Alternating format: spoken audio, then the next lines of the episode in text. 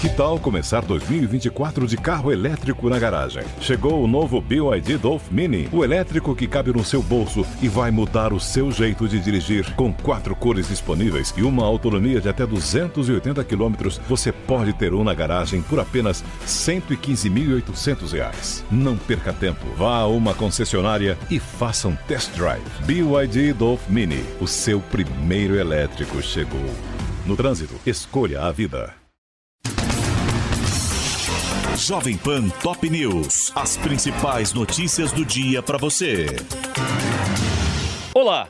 Aqui é Paulo Edson Fiore e estas são as principais notícias de hoje.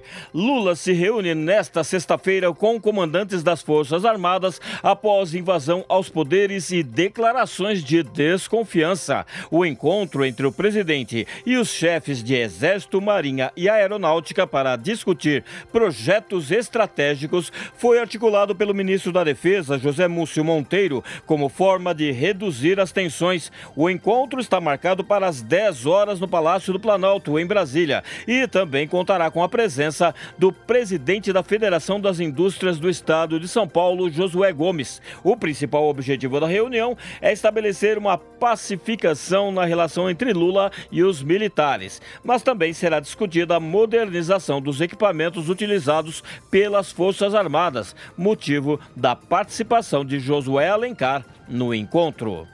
Preso por tentativa de ataque à bomba em Brasília, presta depoimento à polícia e confessa o crime.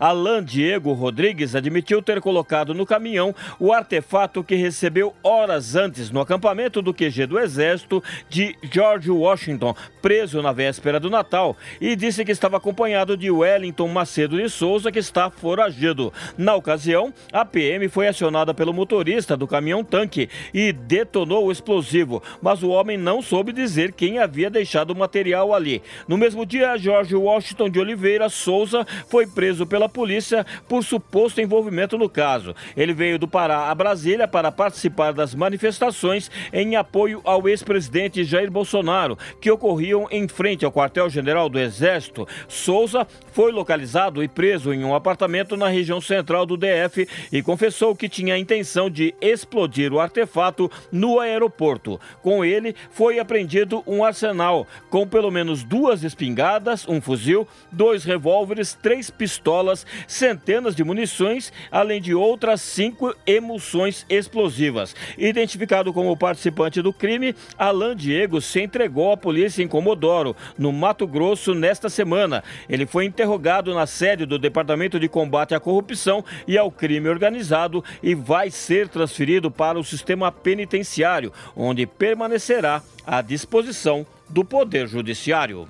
Presidente do Peru diz que o governo segue firme e culpa manifestantes por violência. A declaração foi dada por Dina Boluarte nesta quinta-feira em pronunciamento nacional, após confrontos terminarem com a morte de uma pessoa em Arequipa e um incêndio de grandes proporções no centro da capital, Lima. Nesta quinta-feira, a cidade de Arequipa registrou uma verdadeira batalha campal entre forças de segurança e manifestantes que tentaram tomar o aeroporto aeroporto internacional da cidade em meio aos confrontos. O terminal suspendeu as operações. A polícia usou gás lacrimogênio para dispersar a mobilização e pelo menos um homem morreu. Em Puno, a defensoria informou a morte de dois manifestantes por ferimentos à bala. Os confrontos ocorreram no mesmo dia de uma grande manifestação em Lima contra a presidente Dina Boluarte. Milhares de pessoas seguiram do interior em direção à capital para protestar contra a chefe de governo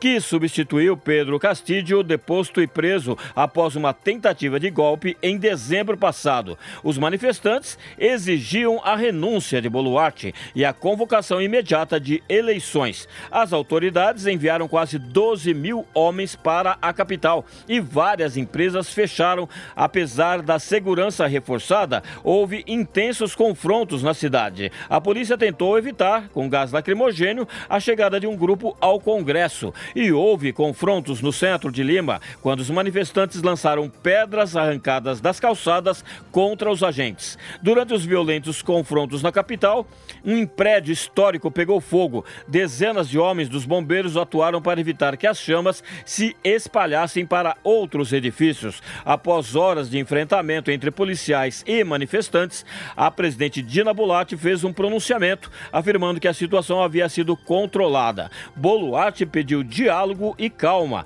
mas garantiu que o governo está firme e mais unido do que nunca. A presidente também prometeu punição aos vândalos envolvidos nos atos de violência nas últimas semanas. Este é o podcast Jovem Pan Top News.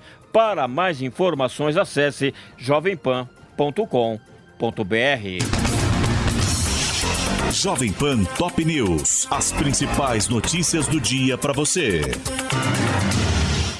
Step into the world of power, loyalty and luck. I'm gonna make him an offer he can't refuse. With family, cannolis and spins mean everything. Now, you wanna get mixed up in the family business. Introducing The Godfather at Choppacasino.com. Test your luck in the shadowy world of The Godfather slot. Someday, I will call upon you to do a service for me. Play The Godfather now at Choppacasino.com. Welcome to the family. No purchase necessary. VGW Group. Void where prohibited by law. 18 plus. Terms and conditions apply.